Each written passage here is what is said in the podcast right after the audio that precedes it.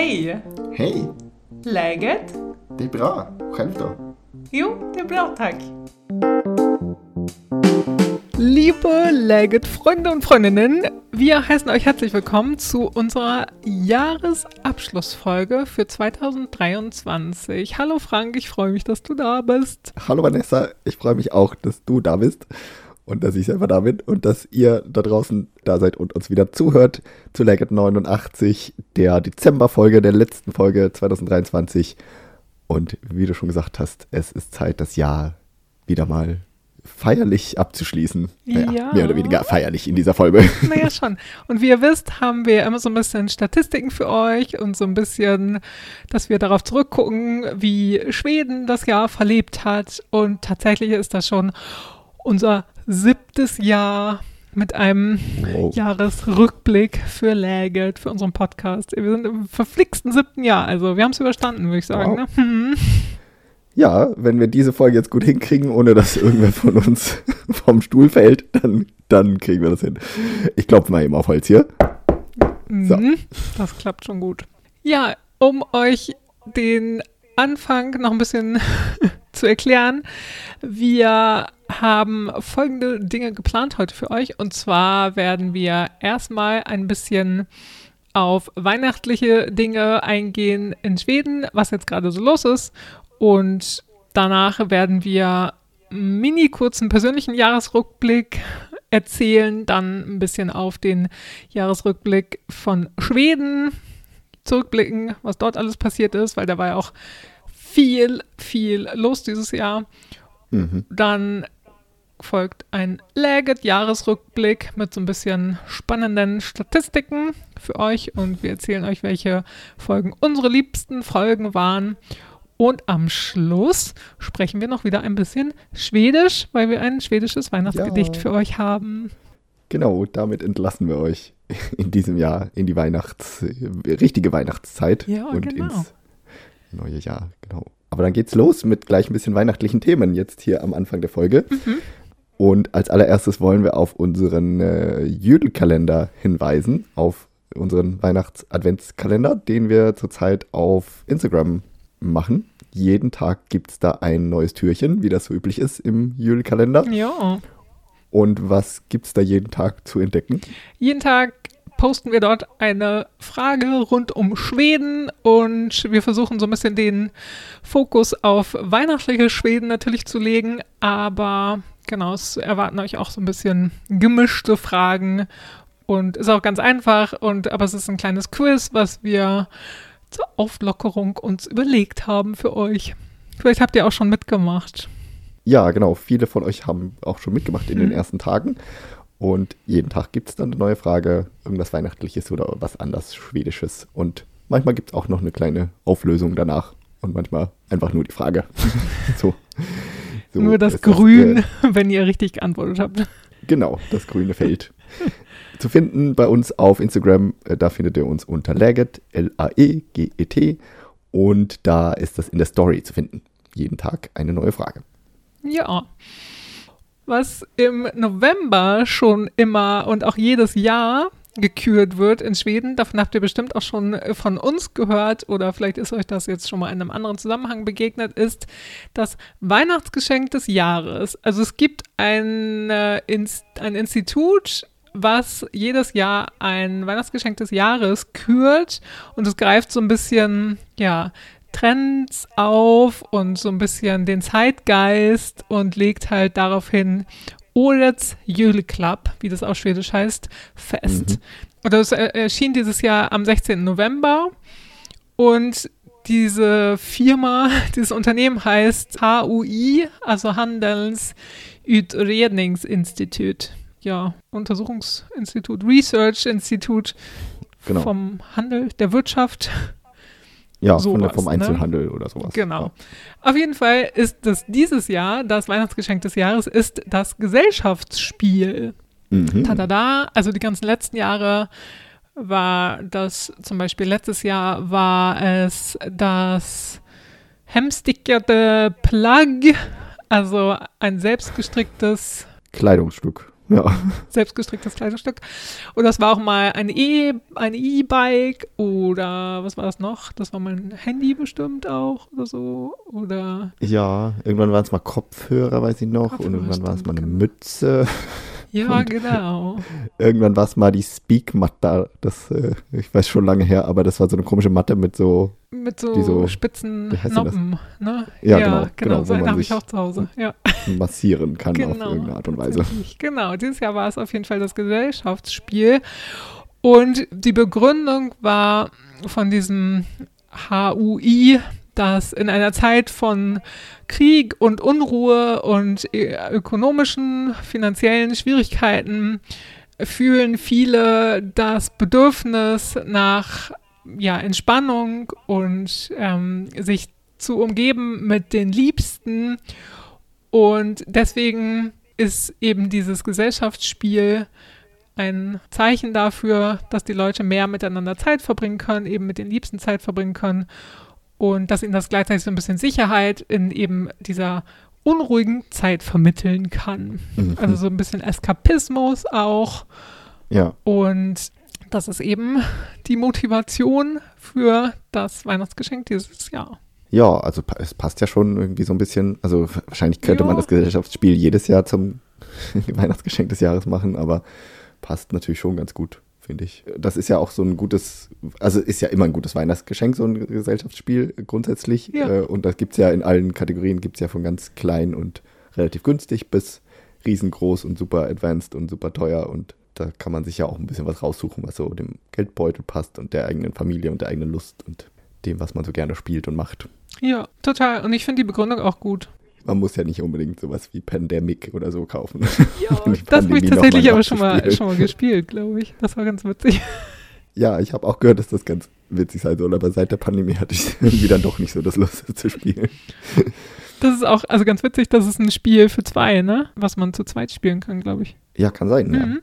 Ja. Ja, aber wenn ihr dann äh, so richtig im schwedischen Zeitgeist liegen wollt, dann verschenkt doch dieses Jahr mal ein Gesellschaftsspiel. Dann könnt ihr sagen, das ist Årets Julklapp in Schweden. Genau.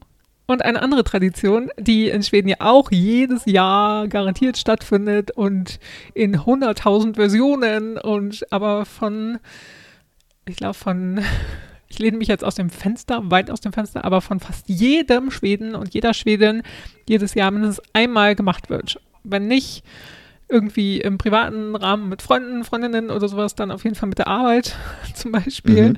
Und zwar ist das, was ist das, Frank? Sag mal, worum es da geht.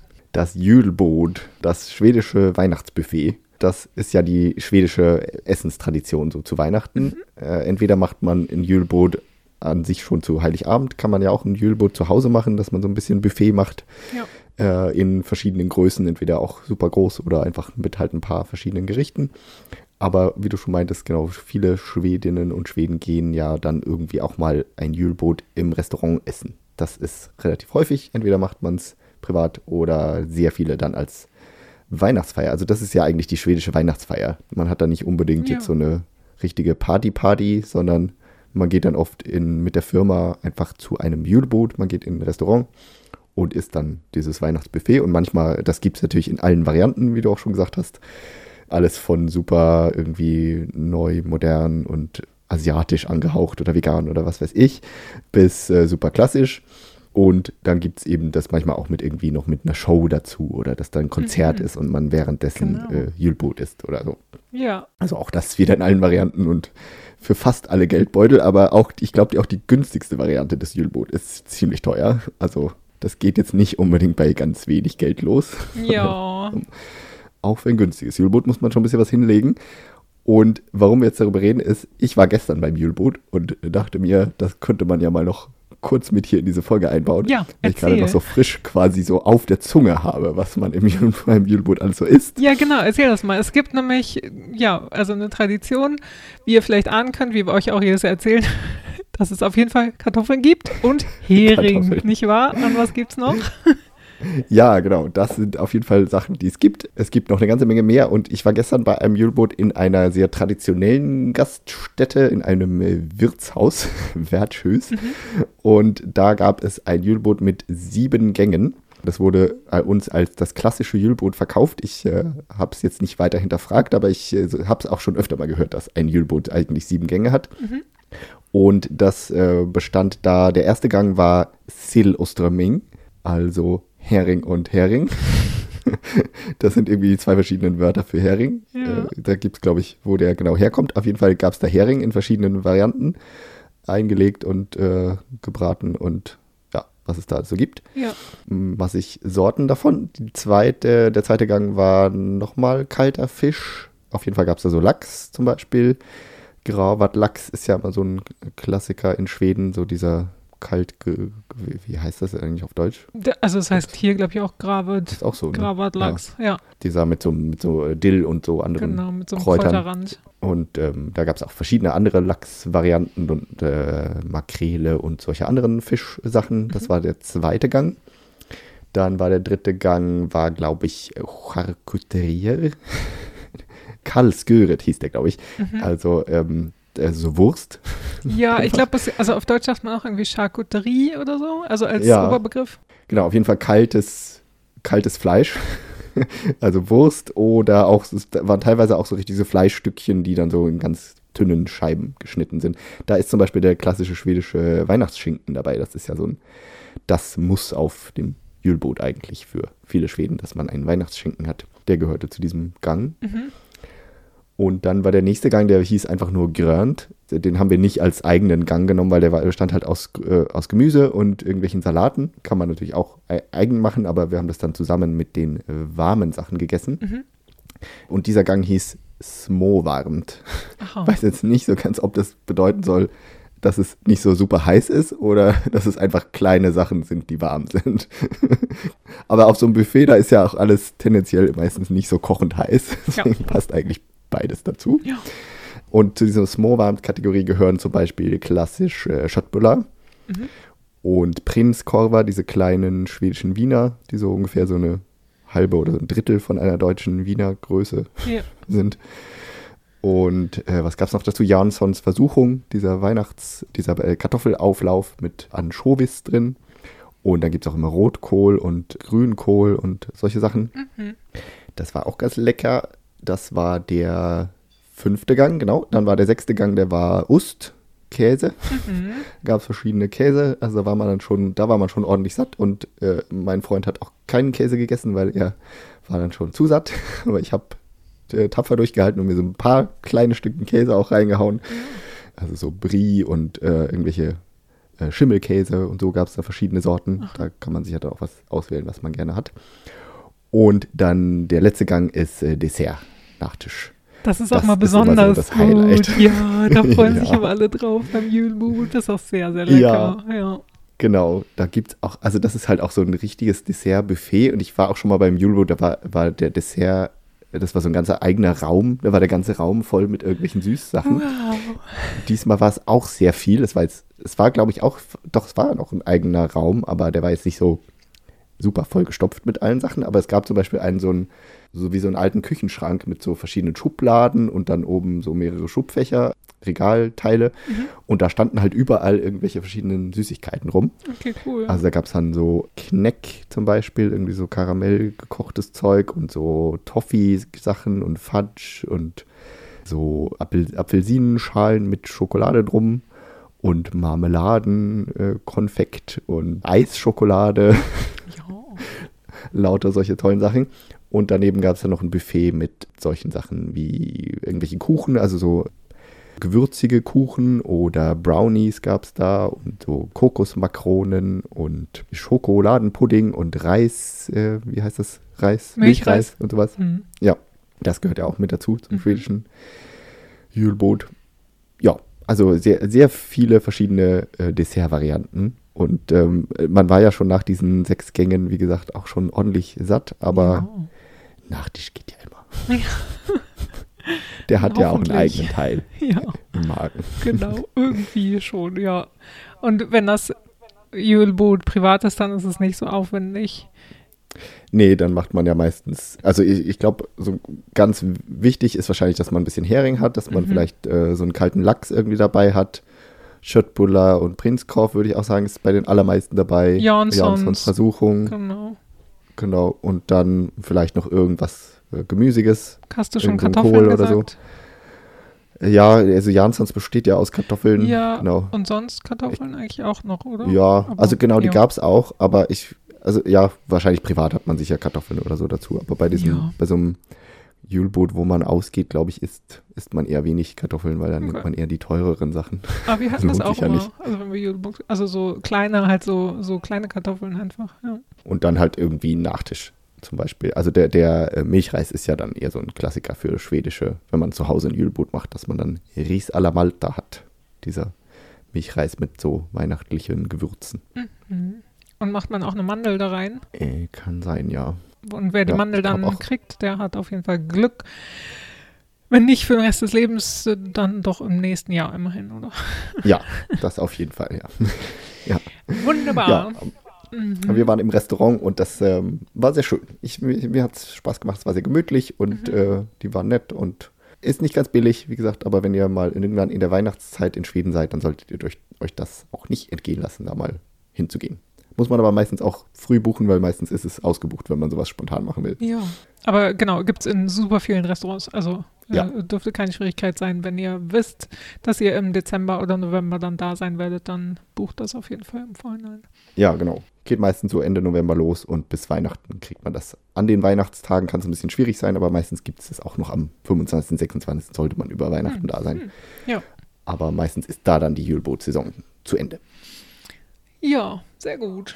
Den unseren persönlichen Jahresrückblick, der jetzt ansteht, den halten wir ein bisschen kürzer, weil eigentlich ist nur in deinem Jahr was ganz Besonderes, Erwähnenswertes passiert. Bei mir ist alles äh, mehr oder weniger vor sich hingelaufen. Ja. Ein Jahr wie alle andere. mit auch natürlich tollen Erlebnissen. Aber genau, du hast was ganz Besonderes erlebt. Du bist nämlich umgezogen. Ja, genau. Darüber haben wir ja auch in dem Sommer schon gesprochen. Ich bin im Sommer wieder umgezogen. Ich war ja Anfang des Jahres, so das erste Halbjahr in Karlskrona und bin jetzt wieder in Stockholm seit Juli. Genau in der Jahreshälfte bin ich umgezogen. Und ja, habe mich jetzt wieder eingelebt hier in der Hauptstadt und fahre aber vor Weihnachten auch nochmal nach Karlskrona Hm, hm. zum, zum letzten Besuch in diesem Jahr. Ja, sehr gut. Ja, das ist eigentlich so das Einzige. Und mein Jahr ging in Thailand los und wird hoffentlich, wenn alles gut geht, in Österreich enden. Das äh, ist mein Plan für 23. Das klingt doch wunderbar. Der Kreis schließt sich auf Reisen. Ja, genau, auf Reisen. So viel zum persönlichen Jahresrückblick, oder? Da machen wir direkt weiter und kümmern uns jetzt mal um den Schweden-Jahresrückblick. Wir sind ja schließlich auch ein Schweden-Podcast. Ihr wollt ja was über Schweden erfahren, wenn ihr bei uns zuhört. Genau. Und was ist denn in diesem Jahr so passiert? Ja, Schweden. also wie gesagt, was bei uns nicht so aufregend war, äh, insgesamt das Jahr ist in Schweden auf jeden Fall war es wieder sehr aufregend. Letztes Jahr ist ja auch schon super viel passiert, aber Mhm. dieses Jahr auch. Und zwar war das allgemein kein besonders tolles Jahr. Für Schweden Ja. kann man so zusammenfassend sagen. Denn voran allen, aller Probleme ähm, war auf jeden Fall die Wirtschaftskrise und Rezession, weiter Inflation und schwache Krone, hohe Zinsen und damit, dass viele, die zum Beispiel Häuser gekauft haben, ähm, einen Kredit abbezahlen müssen, natürlich, dass die sich geärgert haben und die auch oft in finanzielle Schwierigkeiten geraten sind und ja, weil sie eben durch die hohen Zinsen auch mehr Geld abbezahlen müssen. Ja, genau. Die Inflation äh, war ja auch in Deutschland oder in Ja. vielen Ländern Thema, aber äh, hier hat, hat, ist natürlich auch alles teurer geworden. Die, die Zinsausgaben sind gestiegen, aber alles andere ist ja auch nicht gerade billig geworden in diesem Jahr. Das Essen, äh, die Essenspreise sind stark gestiegen und Energiepreise ja sowieso auch äh, Kraftstoffe und Strom und alles Mögliche. Also ähm, genau, schwierige Zeiten so für den privaten Geldbeutel und generell auch so für die ganze Wirtschaft, die läuft nicht so rund gerade. Aber das ist ja in Deutschland ähnlich. Mhm, ja, Nicht so die allerdollsten Zeiten, auch so auf dem Arbeitsmarkt. Und jetzt keine riesengroße äh, Verschlechterung, was Arbeitslosigkeit angeht, aber natürlich auch nicht gerade gute Zeiten.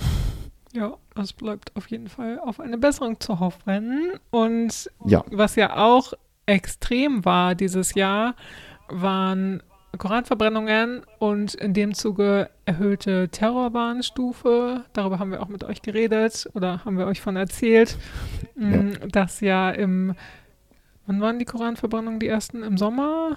Ja, das war so im Sommer, Frühsommer, ja. Frühsommer, Sommer ging das irgendwie los, ja. Genau, und daraufhin wurde die Terrorwarnstufe heraufgestuft von, von der schwedischen Regierung und parallel dazu war eben auch die eskalierende Bandengewalt ein riesiges und großes Thema in Schweden. Mhm. Und da war das dieses Jahr, also es war noch nie so stark wie dieses Jahr. Und mhm. da haben sich verschiedene Konflikte aufgeschaukelt und sind eskaliert. Und dass auch sich das insofern verändert hat dieses Jahr, dass immer mehr Unbeteiligte betroffen wurden und auch getötet wurden bei Anschlägen mhm. und äh, Bomben Explosionen oder Schießereien, die auch stattgefunden haben. Und ja. gerade dieses Thema haben wir auch behandelt für euch in unserer einen Folge.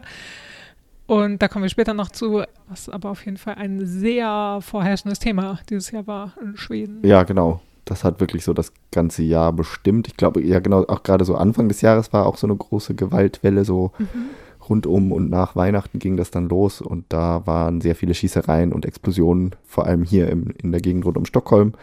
Aber es ist auch eben nicht nur ein Stockholm-Phänomen, das gibt es auch in vielen anderen Teilen des Landes inzwischen, dass diese Bandengewalt zugenommen hat. Und äh, wie, wie, du schon gesagt hast, viele Unbeteiligte werden immer mehr getroffen und dass halt auch die, die Täter und die Opfer auch immer jünger geworden sind. Mhm. Das war auch so eine relativ deutliche Entwicklung in diesem Jahr, dass sehr viele Minderjährige irgendwie an diesen Schießereien beteiligt waren, dann oft irgendwelche 15-Jährigen oder teilweise sogar noch Jüngere, die dann irgendwelche äh, Dienste gemacht haben. Aber es gab, gibt auf jeden Fall mehrere, mehrere Mörder unter den 15-, 16-Jährigen, die jetzt in diesem Jahr dann auch gefasst und verurteilt wurden und, ähm, und aber auch mehrere Opfer auch in dieser Altersspanne. Also sehr junge Täter, die da sehr tief drinstecken in der sehr extremen Gewalt.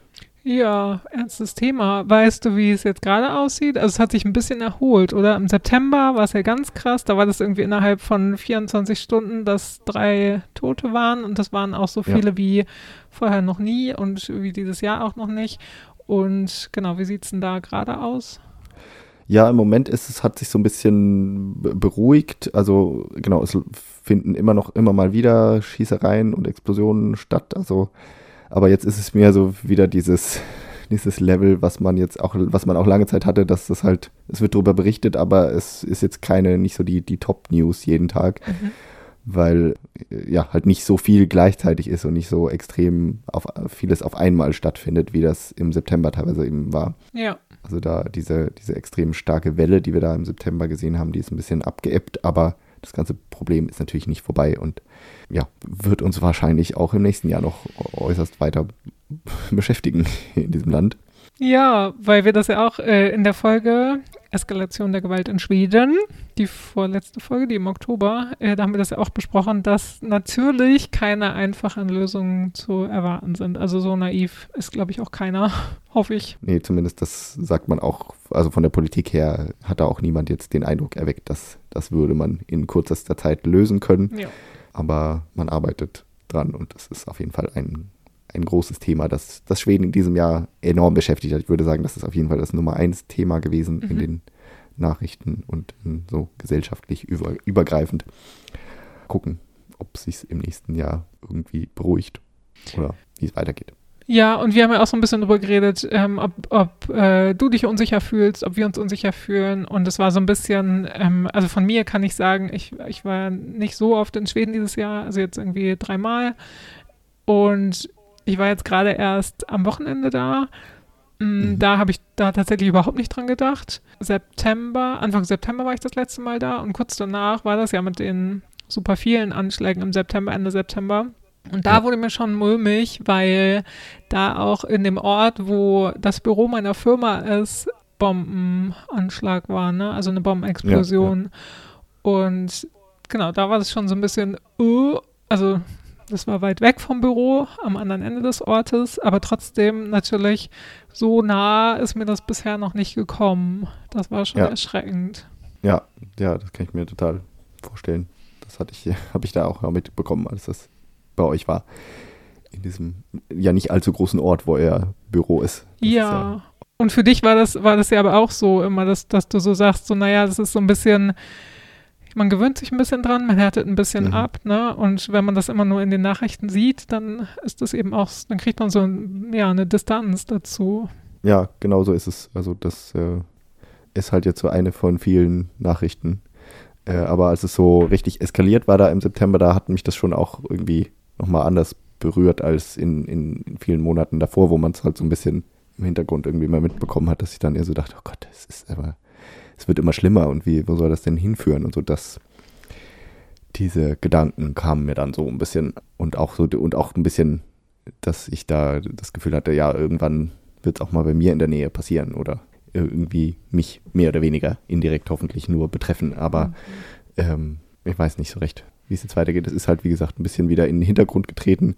Ähm, das war ja auch im September, wie gesagt, ein großes Thema und dann im Oktober ging es ja los in Israel äh, mit, dem, mit dem Krieg zwischen Hamas und Israel und dann Ja. war das plötzlich das große Thema in den Nachrichten, natürlich auch hier in Schweden. Ja. Und dann ähm, war das plötzlich ein bisschen wieder verdrängt, was hier so vor Ort abgeht. Mhm.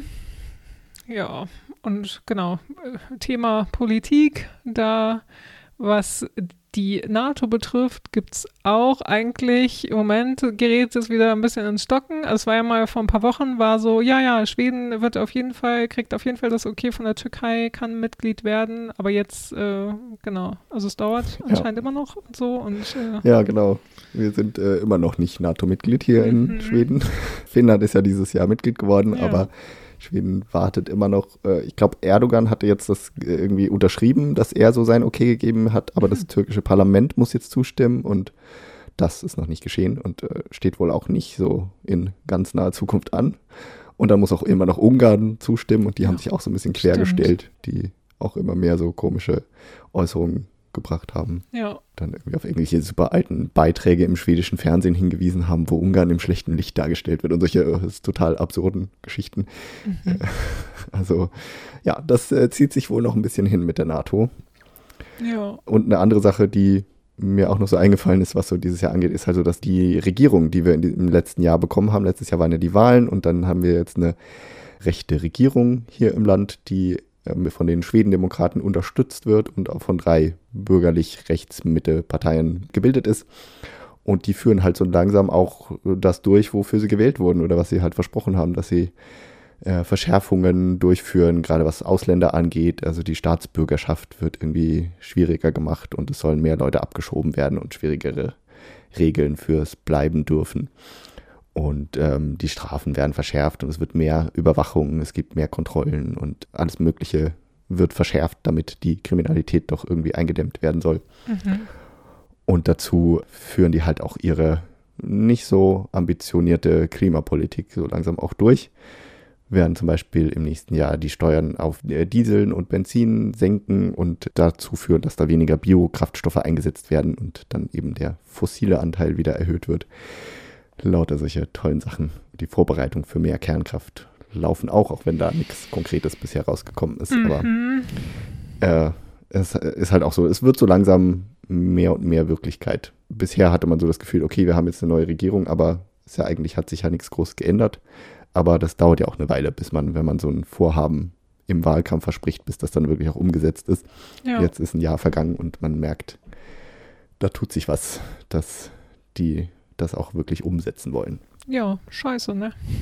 Ja, so kann man das zusammenfassen. Mhm. Und was, was mir jetzt auch noch eingefallen ist, was auch scheiße war natürlich für Schweden, der, der Terroranschlag in Brüssel, Ja. wo ein schwedischer, ein oder zwei schwedisch, Zwei. Zwei genau, ne? zwei schwedische Fans getötet wurden bei einem Spiel der schwedischen Fußballnationalmannschaft. Das war auf jeden Fall auch ein riesiges Thema in den schwedischen Medien und in Schweden auf jeden Fall. Genau, und das hat ja auch nochmal mit dieser erhöhten Terrorgefahr zu tun, die wir schon Richtig. erwähnt hatten. Ja.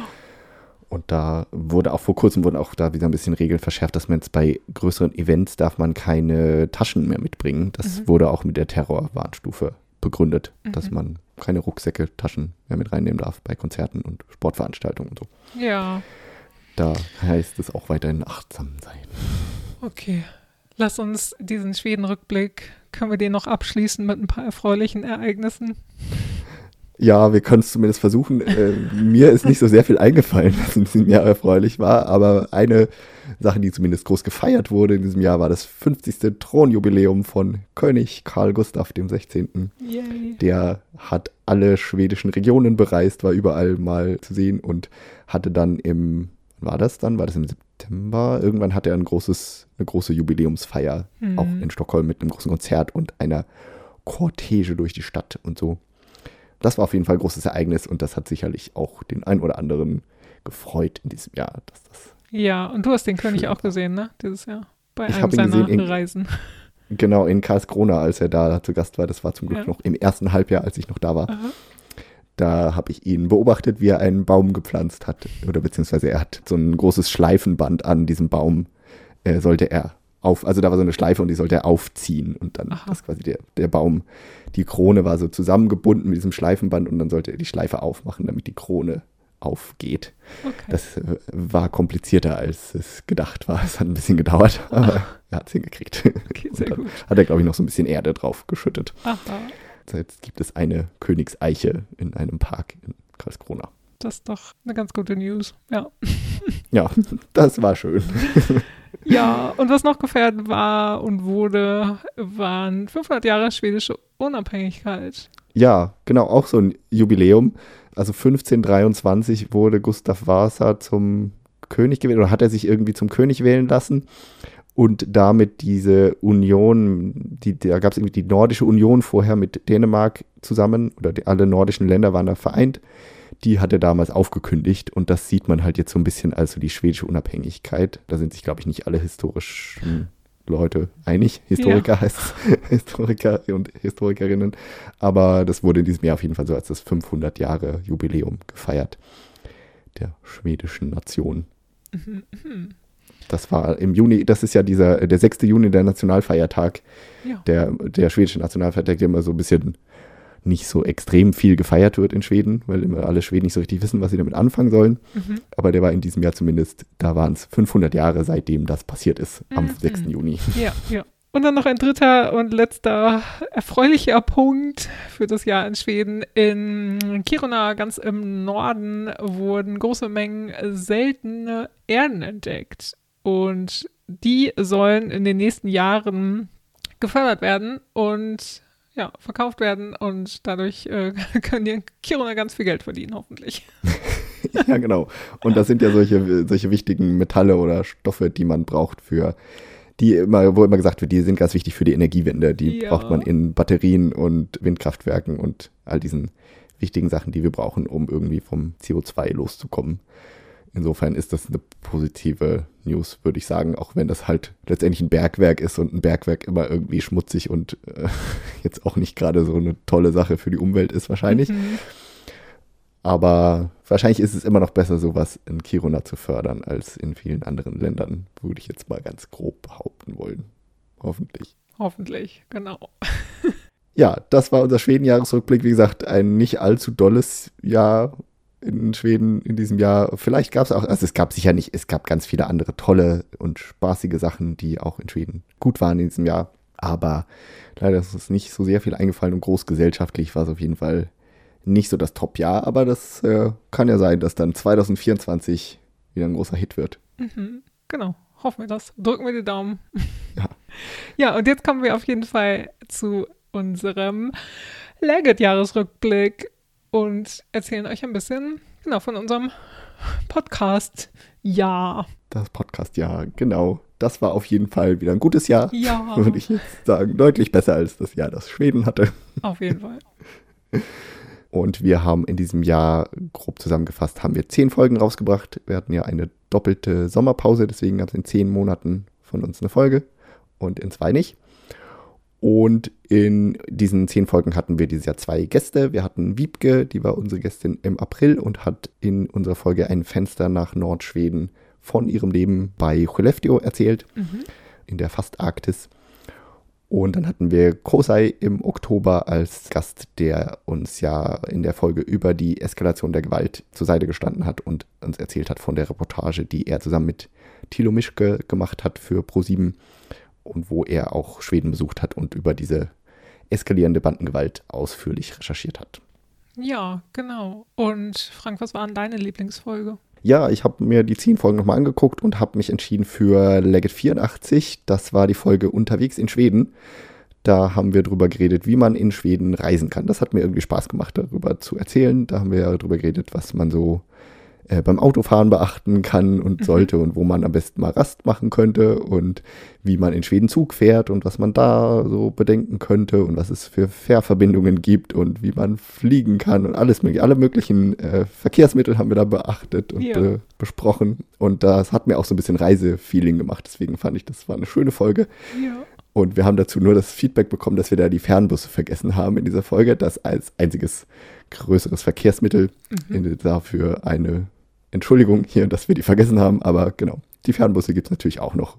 Und ja. vielleicht irgendwann anders können wir darüber nochmal reden. Ich ja. fahre nur sehr selten mit dem Fernbus. Genau, ist nicht so unser Reisemittel der Wahl, aber ich fand die, also die Folge hat mir auch Spaß gemacht, weil wir da auch so ein bisschen, ja, so ein bisschen Fun Facts und so ein bisschen, wie gesagt, so kleine Anekdoten erzählt haben und so, wie gesagt, wo ihr anhalten sollt, welche Raststätten eine genau. besonders sich lohnt auf dem Weg in Schweden ähm, von Süden nach Norden. Und ja, also hört da gerne nochmal rein, wenn ihr möchtet. Ja, und wenn ihr nächstes Jahr in Urlaub fahren wollt, dann ist das auf jeden Fall eine gute Vorbereitung. Auf jeden Fall. Was war denn deine liebste Folge in diesem Jahr? Meine liebste Folge, darüber haben wir jetzt schon öfter geredet, und zwar war das Nummer 87, Eskalation der Gewalt in Schweden. Das war die Oktoberfolge mhm. mit Kosei, der uns von der Reportage erzählt hat. Und ich fand es halt so gut, weil das mal eine andere Richtung war. Das war mal ein bisschen ein ernstes Thema auf jeden mhm. Fall. Und Definitiv. wir hatten schon so lange, eben weil es die Bandengewalt ja auch schon länger gibt in Schweden und so, und wir hatten immer mal wieder drüber nachgedacht und das immer mal wieder angerissen und immer mal wieder gedacht, so, oh ja, irgendwie müssen wir da mal ausführlicher drüber reden. Aber wir haben irgendwie nie so richtig den Zugang dazu gekriegt oder wussten nie so richtig, wie wir das Thema aufmachen sollten. Ja. Und dann hatte sich eben so ein ganz glücklicher Zufall ergeben, dass wir angefragt wurden für ein Interview in Tilo Mischkes Podcast, wo ich dann auch zu Gast war, eben zu dieser Reportage. Und da habe ich mit Tilo halt so ein bisschen über ja, Schweden und Gewalt und Rechte, also SD und sowas alles geredet. Und daraufhin haben wir uns überlegt, dass wir ja entweder genau Tilo oder Kosei einladen können und ja, haben dann angefragt und dann hat es ja auch geklappt. Und so haben wir so ein bisschen endlich nach einem Jahr oder anderthalb Jahren, also wie lange wir darüber überlegt ja. haben, das war echt ja. lang, und haben genau endlich das hingekriegt und mit so prominenter Besetzung sozusagen, das war echt cool, das hat Spaß gemacht, auch das Gespräch mit Kosei fand ich. Ja, und dass wir das endlich geschafft haben, das fand ich total cool. Finde ich auch super, dass wir das Thema dieses Jahr geschafft haben, unterzubringen, weil das war ist ja wirklich ein wichtiges Thema und wie gesagt, das war ja das Nummer eins Thema in den schwedischen News und dass wir das auch mal behandelt haben. Ja, und genau. Weil wir ja auch immer das wirkliche Schweden zeigen wollen und äh, nicht nur über die schönen Aspekte und über das Reisen in Schweden reden wollen, auch wenn das, wie gesagt, meine Lieblingsfolge war. Aber dass wir ja auch ein bisschen zeigen wollen, was hier noch so abgeht, jenseits von roten Häuschen und schönen Seen und Elchen und Idylle. Exakt. Ja. Und wenn wir uns mal alle Folgen angucken, also das gesamte Jahr und die Folgen. Dann haben wir auch mal geguckt, welche denn die erfolgreichsten Folgen bei euch waren. Also welche Folgen die meisten Streams erreicht haben, also mindestens 60 Sekunden angehört wurden. Und ja. da haben wir die Zahlen von Spotify genommen. Also es gibt dann noch eine Auswertung von Apple Podcasts und auch von Simplecast und sowas. Es gibt verschiedene Stellen, wo man gucken kann. Aber auf jeden Fall jetzt die, die bei Spotify gehört wurden. Das ist auf jeden Fall einer der beiden populärsten Anbieter bei euch. Genau. Entweder hört ihr uns über Spotify oder über Apple Podcasts. Das ist ungefähr so Hälfte, Hälfte, glaube ich, inzwischen. Genau, wir haben uns die Spotify-Statistik angeguckt und auf Platz 3 in diesem Jahr ist gelandet die Folge 81, Es lebe der Sport. Juhu. Da haben wir so ein bisschen drüber geredet, warum die Schweden so aktiv sind und was die so machen und dass zum Beispiel Orientierungslauf, dass das ein ganz, ganz populärer Ja. Sport ist in Schweden. Da, darüber haben wir zum Beispiel geredet und ja, so ein bisschen. Ja, so ein bisschen skurrile Sportarten vorgestellt oder Ja. skurrile, also Sportarten, die man in Deutschland nicht so kennt oder Richtig. die nicht so die breite Masse kennt. Genau, und das war auch so ein Thema, was wir auch schon lange mal auf der Liste hatten, was nie so, wo wir auch nie so richtig so einen super Zugang gefunden hatten und dann hatten wir plötzlich mal eine Idee und jetzt haben wir in diesem Jahr auch mal über Sport geredet. Mhm. Das war doch auch mal gut ja. und ist gut bei euch angekommen anscheinend. Richtig, genau. Top 2 Folge war Nummer 84 und zwar unterwegs in Schweden. Also Franks Favoritenfolge. Darüber haben wir euch jetzt Wupp, gerade wupp. schon erzählt. Wupp, wupp. Ja, die Reisefolge war bei euch beliebt. Und was war Top 1 in diesem Jahr?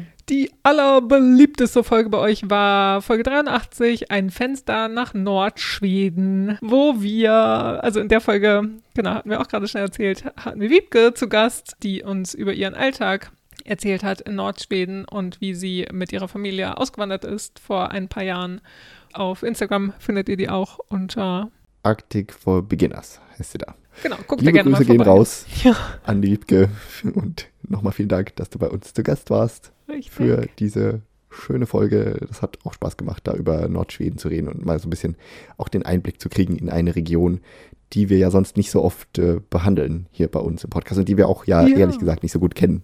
Nee. Äh, ich war da mal im Urlaub so ab und zu mal, aber sehr viel sind wir da oben ja nicht unterwegs. Deswegen schön da mal ein Fenster hin gehabt zu haben. Ja, total. Und wie gesagt, weil wir ja auch euch meistens von dem Blick aus Stockholm erzählen und ja, weil wir das halt kennen und weil wir darüber erzählen können. Und wie gesagt, das also hast du jetzt auch gerade gesagt, aber das fand ich auch spannend, dass wir da mal einen anderen Blickpunkt hatten auf Schweden. Ja, und das ist ja schon sehr anders, wenn man da oben im Norden lebt, Mhm. verglichen hier mit der Hauptstadt oder dem Süden, wo ich dieses Jahr ja auch viel Zeit verbracht habe. Ja, und es ist nicht immer nur dunkel. Das haben wir auf jeden Fall mitgenommen, nicht wahr? Ja, genau. Und äh, genau, Wiebke hat ja auf jeden Fall den Winter in höchsten Tönen gepriesen, glaube ich, Ja. in der Folge. Auf jeden Fall, dass sie den Winter sehr zu schätzen weiß, dass da sehr viel mit den Nordlichtern und dem Schnee und es mag zwar dunkel sein, aber dann zieht man sich auch noch zurück und hat das gemütlich zu Hause und aber es passiert auch sehr viel draußen in der Natur und das gibt es sehr viel zu entdecken. Richtig. Und wo wir jetzt gerade bei Danke an Wiebke sind zum Beispiel, weiten wir es direkt mal aus und sagen Danke an euch. Danke Ja. an euch, unsere ZuhörerInnen, dass ihr so fleißig gehört habt. Danke für alle lieben Mails und für alles Feedback, was wir bekommen haben via DMs oder Mail oder Kommentare einfach unter Kommentare. unseren Posts. Richtig. Und nochmal tausend, tausend Dank an unsere Supporter bei Kofi. Das ist ja die Plattform, bei der ihr uns einen Kaffee, einen virtuellen Kaffee ausgeben könnt und für den wir sehr dankbar sind. Also dieses Geld reinvestieren wir in den Betrag, den wir zum Beispiel für unser Podcast-Hosting bezahlen. Und ja, sonst machen wir alles ehrenamtlich und so und freuen uns da auf jeden Fall über eine Unterstützung, wo wir das mit finanzieren können. Ja, genau. Wenn ihr uns zum Jahresende einen kleinen Kaffee dalassen wollt oder ein Glöck oder ein anderes Heißgetränk eurer Wahl, dann findet ihr das auf kofi.com slash. Ja, den Link findet ihr in den Show Notes und auch sonst überall bei uns. Aber genau, vielen, vielen Dank für alle, die uns in diesem Jahr da unterstützt haben. Und anderweitig auch alle anderen, die auch einfach nur gratis zugehört haben. Und auch wenn ihr euch nicht gemeldet habt, vielen, vielen Dank auch fürs Zuhören. Das freut uns auch immer wieder. Ja, Grüße gehen raus. Und eine kurze, witzige Anekdote. Eine super langjährige Freundin von mir hat angefangen, dieses Jahr den Podcast zu hören. Ganz witzig. Uh. Ich, also sie wusste das auch, dass ich den habe und so, aber hat es dann auch, also genau, dann, ich erzähle ja auch nicht jedes Mal irgendwie davon, oh ja, ich habe den Podcast, bla bla bla. Auf jeden Fall hat sie dieses Jahr angefangen, den intensiver zu hören und hat mir da auch immer Rückmeldung gegeben und die war im Urlaub auch in Schweden dieses Jahr und hat genau im Zuge dessen den Podcast auch öfter gehört und so ein paar Folgen gehört und das war ganz witzig, weil sie dann immer so ein bisschen Feedback gegeben hat zu den Folgen und meinte immer so, oh ja, das war auch witzig, als ich das gehört hatte, also auch ein bisschen zu älteren Folgen und so und das fand ich sehr witzig. Also wenn ihr möchtet, dann schickt uns doch mal eine Mail oder schickt uns eine Nachricht bei Instagram, wie lange ihr schon dabei seid. Das finden wir auch immer super interessant. Ja, genau. Oder wenn ihr jetzt eine alte Folge hört und äh, uns einfach dazu irgendwas sagen wollt, dann macht das auch gerne. Das ist Ja. auch spannend für uns, da mal wieder so down the memory lane zu gehen und zu überlegen, was wir da eigentlich erzählt haben damals in dieser Folge. Absolut. Ja, und ja, damit sagen wir schon mal offiziell Tschüss für dieses Mal. Ja. Tschüssen, Tack und tschüss schon Tschüss mal. und Tag. Aber jetzt als kleiner Bonus haben wir am Anfang erzählt, werden wir noch ein bisschen Schwedisch für euch erzählen. Ja, und zwar wollen wir äh, das Jahr in Läget-Manier abschließen mit einem Weihnachtsgedicht. Und zwar nicht mit irgendeinem Weihnachtsgedicht, sondern mit dem schwedischen Weihnachtsgedicht, dem bekanntesten schwedischen Weihnachtsgedicht. Ja, und zwar ist das Tomten von Viktor Rydberg. Und zwar wurde das 1881 schon veröffentlicht und es erzählt von den Erlebnissen der Titelfigur in einer Winternacht, also von dem Tomte, was in diesem Fall, Tomte heißt ja auch Weihnachtsmann, Ja. Mm, aber es ist eben kein Jültomte, sondern ein Wichtel in diesem Fall. Ja. Also so ein Mhm. Hauswichtel. Eine ganz witzige ähm, Side-Story dazu. Bei Tomte habe ich früher auch immer direkt an Tomte Tummetott von Astrid Lindgren gedacht. Und Mhm. der hat hiermit auch auf jeden Fall zu tun. Denn Gidbergs Gedicht wurde eben zu einem der bekanntesten schwedischen Weihnachtstexte und wurde immer, immer wieder nachgedruckt. Und 1960 veröffentlichte ein bekannter Kinderbuchverlag, Rabien Sjögren, eine neue Variante. Und daraufhin wurden ausländische Verlage aufmerksam auf das Buch mit ja, den schönen Bildern Mhm. und setzten sich eben mit diesem Verlag in Verbindung. Und das Ding war aber, sie wollten nicht diesen philosophischen, metaphysischen Text von Gidberg haben, sondern was anderes. Und deswegen wurde Astrid Lindgren verpflichtet, einen neuen Prosatext auf diese superschönen Illustrationen zu schreiben. Mhm. Und das war eben Tomte Tummeltott. Und das war in Deutschland halt super populär und wurde immer wieder, immer wieder neu aufgelegt. Und in Schweden, witzigerweise, erschien das Buch erst viele, viele Jahre später. Also es wurde dann wieder, genau, in Schweden neu aufgelegt, eben auch mit Astrid Lindgrens Text. Und Ja. erschien erst 2012, glaube ich. Also ziemlich, ziemlich viel später als in Deutschland. Aber das ist auf jeden Fall Ja, Tomte Tummetott, der davon inspiriert wurde, von diesem Gedicht von Viktor Rydberg. ja, Mensch, das ist doch mal eine interessante Geschichte dazu. Nicht wahr? Alles klar. Dann bleibt uns ja eigentlich nur noch dieses Gedicht jetzt auch mal vorzulesen, wo wir die gute Hintergrundgeschichte dazu kennen. Mhm. Wir haben nachgeguckt, das Gedicht hat sehr, sehr viele Strophen. Das werden wir jetzt nicht komplett vorlesen, aber wir haben drei Strophen rausgesucht. Die erste, die zweite und die letzte, nicht wahr? Ja. Ich fange einfach mal an mit der einer Strophe und dann wird euch Vanessa so grob erzählen, um was es da geht. Mhm. Tomten. Midvinternattens köld är hård. Stjärnorna gnistra och glimma. Alla sova i enslig gård, djupt under midnattstimma. Månen vandrar sin tysta ban. Snön lyser vit på fur och gran. Snön lyser vit på taken. Endast tomten är vaken. Ja, das heißt, die Mitwinternacht ist kalt und die Sterne glitzern und leuchten, aber alle schlafen auf ihrem Hof und genau, das tun sie eben während der Nacht. Der Mond, der ja, läuft seine Bahnen und der Schnee, der leuchtet eben auch auf den ja, Zweigen und der Schnee, der leuchtet auch weiß oder glänzt auch weiß auf den Dächern und nur der Wichtel ist wach. Die zweite Strophe geht so. Stå där så grå vid ladugårdsgör, grå mot den vita driva. Tittar som många vintrar förr, upp emot månens skiva. Tittar mot skogen där gran och fur drar kring gården sin dunkla mur. grubblar, fast ej lär båta, över en underlig gåta. Ja, und da steht also der, Toch der, der Wichtel, der Tomte, äh, steht da grau an der Tür zur Scheune und ja, grau gespiegelt gegen die weiße Schnee, Schnee den weißen Schnee und guckt wie in so vielen Wintern vorher äh, hoch in den Himmel, guckt auf den Mond und guckt auch auf den Wald, wo die Bäume eine dunkle Mauer um den Hof herum bilden und er grübelt äh, über ein Rätsel oder über ein, ja, irgendwas Mystisches. Das ist diese Strophe und dann lesen wir jetzt nochmal die letzte Strophe vor, die ungefähr so ist wie die erste, einfach nochmal zum Abschluss dieses schönen Gedichts. Midvinternattens köld är hård, stjärnorna gnistra och glimma, alla sova i enslig gård, gott intill morgontimma. Månen sänker sin tysta ban.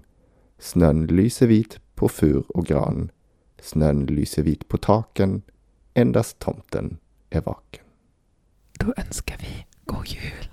Macht's gut, kommt gut ins neue Jahr. Tschüss und hej då.